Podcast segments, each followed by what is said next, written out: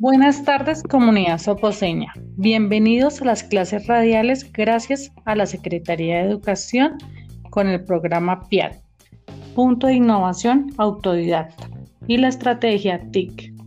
El día de hoy los acompañaremos las gestoras Ángela Morales y Laura Rodríguez y vamos a desarrollar la guía 5 para los grados terceros del Colegio 6 con el tema Resuelvo divisiones con uno y dos divisores y utilizo dicha operación en el planteamiento de soluciones de situaciones problema. El primer paso o lo primero que debemos leer es algo que se llama construcción de sentido. Y dice así, entre los números naturales se pueden realizar cuatro operaciones básicas. En esta guía es primordial comprender que la división es el proceso mediante el cual se hacen repartos de cantidades o cifras de partes iguales. Profe, a continuación vamos a hablar del punto de partida y punto de llegada. Para esto vamos a escuchar un video propuesto a continuación. Seguro muchas veces has tenido que compartir algo en partes iguales. Cuando haces eso, ¿qué estás dividiendo? Veámoslo. Niños, necesito que me ayuden a formar los equipos para los torneos que se realizarán durante el año. ¿Cuántos grupos tenemos que formar? En total son 24 alumnos. Cuatro grupos entre niños y niñas estaría bien. Cada grupo debe tener la misma cantidad de personas. Pues cada grupo tendrá 5 o 6 niños. Explícanos cómo calculaste cada grupo. Hice cuatro círculos. Cada círculo es un grupo. Luego dibujé 24 caras. Cada cara es un alumno. ¿Y después qué hiciste? Fui colocando de a una por vez una cara dentro de cada círculo, hasta que me quedaron todas las caras dentro de los grupos, poniendo en cada grupo la misma cantidad de caras, como dijo la maestra. Luego cuentas cuántas caras tienes dentro de cada círculo y listo, cada grupo estará formado por seis alumnos. Muy bien, los felicito. Acaban de resolver un problema de reparto. Dividieron 24 niños en cuatro grupos. A cada grupo le corresponden 6 niños. ¿Podemos hacer otro? Debo repartir 12 dulces entre tres amigos. ¿Cuántos dulces les daré a cada uno? 12 dulces para tres amigos. Primero hago 12 rayas y luego voy tachando cada tres, pues le daremos cuatro dulces a cada uno. Perfecto. Ya saben resolver problemas con división. Felicitaciones. ¿Cuántos cromos tienes? 25. Bueno, tú tienes que repartir esos 25 cromos entre cinco amigas. ¿Cómo puedes calcular cuántos le darás a cada una? Puedo hacer cinco pilas, como hicimos en la escuela.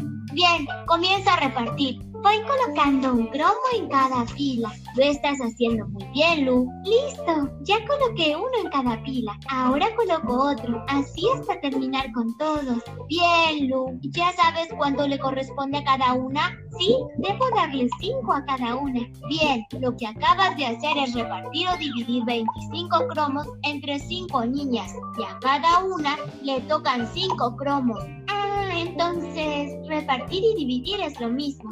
Sí, muy bien, Lu. ¿Te digo algo? Después de escuchar el video vamos a contestar las siguientes. Pero, ¿qué entiende usted por división? Eh, la división eh, es repartir en partes iguales. Bueno, eso lo tenemos ya claro. Segundo, eh, se deben realizar cuatro repartos diferentes a los observados en el video. Aquí vamos a dar dos ejemplos para el día de hoy. Uno de los ejemplos es hay que repartir todas las galletas en cuatro platos. La pregunta que nos dan es ¿cuántas galletas plato?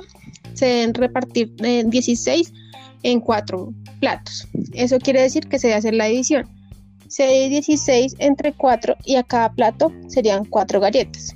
Bueno, el segundo eh, ejercicio que vamos a ver hoy acá es, hay 12 manzanas a repartir entre niños. ¿Cuál es la pregunta que nos formulan aquí? ¿Cuántas manzanas recibe cada niño? Entonces se divide 12 entre 3, lo que quiere decir que 12 divide entre 3, 4 manzanas le pertenecen a cada niño. Listo, profe. Entonces lo que sigue es la recolección de información. En el primer punto dice, consulta el concepto de división y los términos de la división. Aquí a, su vez nos plantean que en la página 40 y 41 del libro que se maneja en estos grados está la respuesta. Entonces simplemente hay que ir al banco de recursos y buscar estas páginas. Entonces vamos a contestar. La división es una operación matemática o aritmética que consiste en averiguar cuántas veces un número, el divisor, está contenido en otro número, que es el dividendo. El resultado de una división recibe el nombre de cociente. De esta manera general, se puede decir que la división es la operación inversa de la multiplicación. Entonces vamos a, imaginarnos la división. Vamos a dar un ejemplo para que nos queden claros los términos. Entonces vamos a dividir 125 dividido 5. Entonces el dividendo sería 125, el divisor sería 5 si yo efectúo la, división, voy a saber que el cociente o el resultado es 25 y el resto es 0, porque es una división exacta. En el segundo punto dice, elabora un cuadro comparativo entre la división exacta e inexacta y escribe un ejemplo de cada uno. Lo mismo nos dicen que la respuesta a este punto se encuentra en la página 42 y 43 del libro. Entonces nosotros vamos a plantear aquí un cuadro comparativo entre estas dos clases de divisiones. La división exacta, vamos a hacerlo con un ejemplo. Entonces dice, la división exacta es, vamos a imaginarnos repartir 84 bolos en 6 cestas. Hacemos la división y ponemos 14 bolos en cada cesta y no sobra ninguno. Esto quiere decir que es una división exacta, que es cuando el resto es cero. Y la división exacta, vamos a imaginarnos otro ejemplo, dice colocamos 93 bollos en, cestas de 8 bollos cada uno.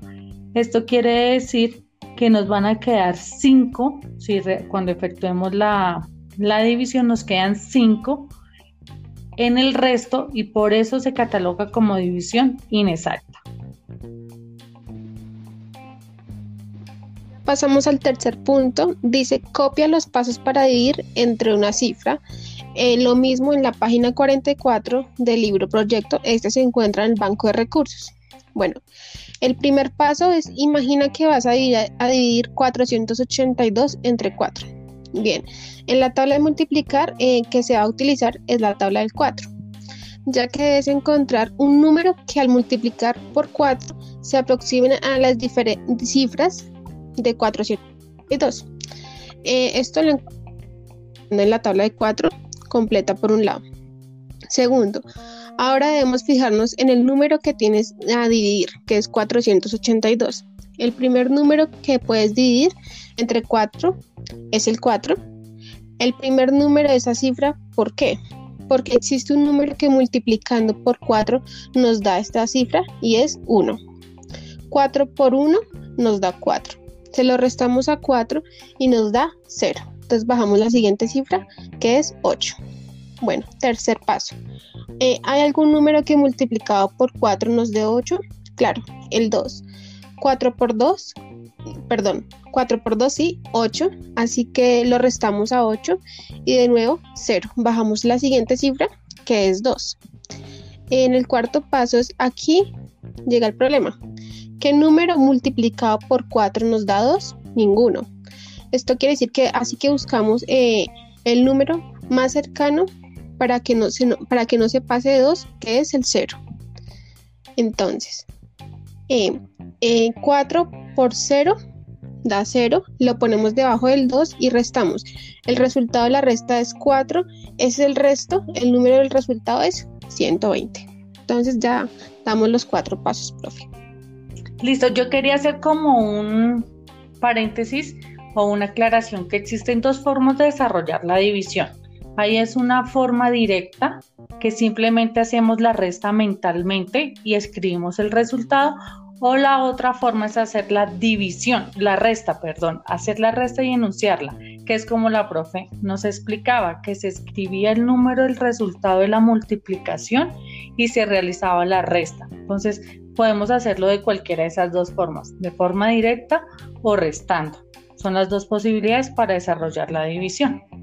Listo, en el cuarto punto dice, indaga y comprende los pasos para divisiones con cero en el dividendo y en el cociente. Esto se encuentra en la página 46 y 48 del libro. Entonces, vamos a desarrollar este punto. Dice ceros finales en el dividendo y en el divisor. Vamos a observar un ejemplo. 260 dividido 10. ¿Qué podemos hacer aquí? Y es lo que nos propone cuando encontramos ceros al final. Vamos a eliminar el 0 del 10 y el 0 del 260 y se efectúa la división. Eso quiere, que, quiere decir que quedaría 26 dividido 1 que es igual en 26. Para dividir un número terminado entre 0 en ceros entre 10, 100 o 1000 no es necesario realizar la división. Basta con tachar uno o dos o tres, tres ceros del número respectivo.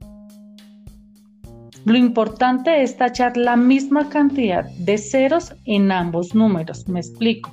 Se debe tachar la misma cantidad de números en el divisor y en el dividendo. No se puede tachar uno en un lado y dos en el otro, no. Son la misma cantidad. Y para esto me voy a explicar con unas enunciando cuando está mal tachar los ceros. Dice, no se puede simplificar los ceros que haya entre dos cifras diferentes, únicamente los que estén al final del dividendo y del divisor. Voy a poner un ejemplo. Si yo tengo 10.060 dividido 500, no es que pueda tachar el cero que está en medio del 1 y del 6 y el cero que está después del 6 y los dos ceros del 500. No, tienen que estar al final del número. Dice, se puede simplificar más de un cero en cada división, siempre y cuando tengan la misma cantidad de cero, como decía anteriormente. Un ejemplo es, si yo tengo 2100 dividido 700, puedo tachar los dos ceros que están al final. Entonces me quedaría 21 dividido 7. Otro ejemplo sería si yo tengo 336.000 dividido 3000, Puedo tachar los tres ceros que están al final de ambos, del divisor y del dividendo, y me quedaría 336 dividido 3. Vamos a dar los pasos para dividir por dos cifras, que esto se encuentra en la página 50 y en la página 51 del libro Proyecto C. Como anteriormente decíamos, se encuentra el banco de recursos. Entonces, el día de hoy vamos a dar un ejemplo Vamos a realizar la división de 1026 dividido entre 27. El primer paso que debemos hacer es tomamos tantas cifras del dividendo como cifras del divisor. Es importante pues recordar que si las cifras del dividendo que hemos cogido son más pequeñas que el divisor, debemos añadir otra cifra más al dividendo. En este caso, al querer eh, dividir 1026 en 27, las primeras dos cifras del dividendo que hemos elegido es 10. Pero como 10 es menor que 27, he tenido pues que coger otra cifra, por tanto cojo 102. En el segundo paso, dividimos las dos primeras cifras del dividendo que hemos cogido entre el primer número del divisor. Debemos ir eh, tanteando de la siguiente manera. Por ejemplo, eh, tendríamos que dividir 10 entre 2 sería 5, pero 5 por 27 en da 135, es mayor al 102. Probamos con una cifra más baja, que es 4 por 27, que da 108. Igualmente se pasa, por eso lo eh, elegimos finalmente una menos, que es 3 por 27, que es igual a 81. Eh, el 3 es la cifra en que ahora podemos proceder al siguiente paso. El tercer paso es restar el resultado obtenido por la multiplicación al dividendo y poner eh, nuestra cifra en el cociente, que sería pues 1026 sobre 27, ahí se baja, ya restamos 81 y eh, 102 eh, restado en 81 daría 21. El cuarto, las cifras, repetir el proceso pues, anterior, ahí ya bajamos el 6 y se divide entre 3. Bueno. Listo. El sexto punto nos propone o propone mirar un video en YouTube que se trata sobre el patrón aditivo. Y luego nos pide escribir en tu cuaderno lo que entendiste de este video. Entonces vamos a, a sacar como un pequeño resumen de lo que se trataba este, este video. Una secuencia con patrón aditivo puede ser ascendente o descendente. Hay esas dos opciones, según el tipo de criterio que se aplique. Entonces yo voy a, dar un ejemplo. Si yo tengo una secuencia, digamos, de 1, 3 y 5, este quiere decir que es una secuencia de patrón aditivo que aumenta de 2 en 2. El séptimo punto también nos propone observar un video de secuencias pero con patrón multiplicativo y nos dice que por favor tomar apuntes de lo que se entendió. Entonces vamos a decir que es un patrón multiplicativo según lo que se observa en este video. Dice que en una secuencia de patrón multiplicativo cada término corresponde al producto del término anterior según el criterio o el patrón de cambio. Entonces un ejemplo podría ser el resultado de la tabla del 2, que sería 2, 4, 6, 8, 10, que es aumentar de 2 en 2. O otro podría ser el resultado de la tabla del 3, 3, 6, 9, 12. Y eso sería un ejemplo de patrón multiplicativo. Entonces lo que tenemos que tener muy presente es eh, observar claramente cada cuánto aumenta o cuál es el patrón en sí que se va a desarrollar. Aquí ya terminamos el punto de partida y punto de llegada. Vamos a pasar a desarrollo de la habilidad. El primer punto dice, soluciona los ejercicios de las páginas 41, 43, 45, 47, 49 y 51 y los puntos de la número 1 de las páginas 40, 42, 44, 46 y 48 del proyecto de matemáticas, de libre matemáticas que se encuentra en el banco de recursos. Estos ejercicios eh, se deben desarrollar ya en el libro que tenemos.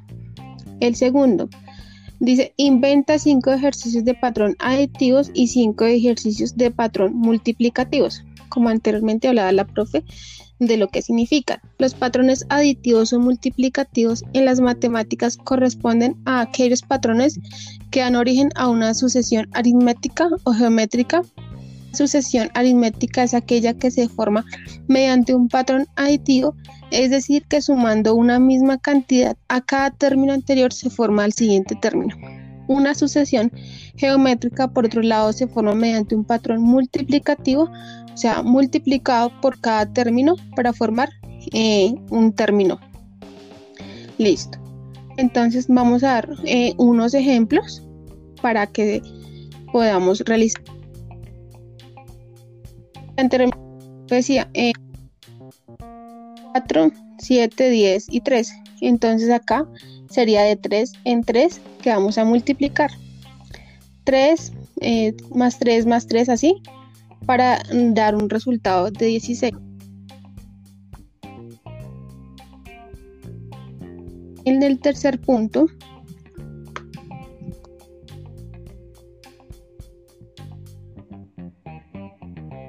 ayuda de los papitos eh, vamos a crear 10 problemas matemáticos con división y los vamos a resolver en el cuaderno. Entonces a continuación la profe nos va a dar unos ejemplos de multiplicación. Listo, entonces vamos a proponer un ejemplo. El primero podría ser la siguiente.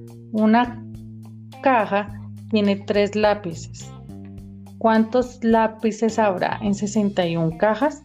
Entonces, como ya veníamos diciendo, tenemos que hacer una división, dividir 61 entre 3 para saber cuál sería la respuesta. Entonces lo primero que tenemos que hacer es separar una cifra, que sería el 6, y buscar un número multiplicado por 3 que me dé 6, pues sería 2. Entonces si yo comienzo a desarrollar la, la división sería 3 por 2, 6. A 6, 0. Bajo la siguiente cifra que es un 1. Pues me quedaría 0, 1. Y tengo que buscar un número multiplicado por 3 que me dé 0, 1 no hay. Eso quiere decir que la, la, la división quedaría hasta ahí, que sería 21, sería la respuesta. Entonces, entre cada caja de lápiz quedaría con 21 lápices de colores. En el segundo ejemplo sería eh, que vamos a, a dividir o tenemos no sé, 50 eh, bolinches, pero las queremos repartir entre dos, entre dos hermanos. Entonces tendríamos que desarrollar la, la división que sería dividir 50 dividido 2. Tenemos que separar la primera cifra, que sería el 5, y buscar un número multiplicado por 2 que me dé 5. En la tabla del 2 vamos a buscar 2 por 1, 2, 2 por 2 son 4. Entonces el que más se acerca sería el 2. Si yo multiplico 2 por 2, 4. A 5 sería 1. Entonces pongo el 1 debajo del 5 y bajo la siguiente cifra que es el 0. Entonces me quedaría 10 dividido entre 2. Entonces en la tabla del 2 tengo que buscar un número multiplicado por 2 que me dé 10. Entonces puedo comenzar 2 por 1, 2, 2 por 2, 4, 2 por 3 son 6, 2 por 4, 8 y 2 por 5, 10, que esa sería la respuesta. Entonces desarrollamos la multiplicación. 5 por 2, 10. 10, 0. Y la respuesta a este problema sería que a cada hermano le corresponde 25 bolinches. Eh, aquí ya terminando eh, el punto de desarrollabilidad, pasamos a relación. Acá nos dice, realiza con tu familia un noticiero en el que muestren el uso y la importancia de las operaciones con números naturales, suma, resta, multiplicación y división. Bueno, aquí vamos a dar unos tips para poder crear un noticiero eh, escolar. El primero es un eh, objetivo de un noticiero. No debemos olvidar pues que eh, el objetivo prioritario de un noticiero es informar, es seleccionar la información interesante teniendo en claro que lo que quieres es comunicar un tema eh, específico, que aquí es suma, resta, multiplicación y visión. Segundo, contenido del noticiero. Se debe montar un noticiero que un rompecabezas en el cual la pieza importante es tener un lugar y una función. En estas piezas es, el noticiero debe tener informes completos, imágenes editadas, videos y eh, comunicaciones telefónicas. Pues así sí lo queremos realizar. El tercero, la estructura. Eh, ¿Cómo vamos a organizar la información del noticiario? El primero es la presentación y la bienvenida. El segundo es de qué vamos a hablar y pues aquí lo vamos a dividir en suma, resta, multiplicación y división y listo. El cuarto es el guion. Eh, con lo primero que, debemos hacer es elaborar un guion informativo. Y quinto, eh, las noticias que vamos a redactar. Deben ser interesantes, basadas en investigación seria, avalada, fuentes con un buen titular. Entonces, no sé, profe, a mí se me ocurre que en este punto de relación, cuando vamos a grabar el video del noticiero, podemos involucrar a la familia, como dice así. Entonces, no sé, el niño que está en el colegio, el que es dueño de la tarea, el dueño del desarrollo de la guía, puede ser el presentador principal. Entonces, él es el que nos va a exponer de qué se va a tratar el noticiero, los temas que se van a desarrollar. Pero entonces podemos hacer que la mamá juegue un papel de reportera Entonces la mamá en otra parte de la casa, porque es importante tener en cuenta que no debemos salir de nuestros hogares en este momento. Entonces la mamá en otro lugar de la casa puede ser la reportera y nos va a contar una nota específica sobre algún tema que vayan a, desarrollar en el noticiero, ya sea la suma, la resta, la multiplicación. El papá puede ser el camarógrafo. La importancia o lo importante de esto es que todos se involucren y sea un trabajo en familia eh, y que el video quede agradable. lo podemos utilizar diferentes aplicaciones para que quede poder fragmentar el noticiero y después unirlo y eh, generar un solo video para enviarle al profesor.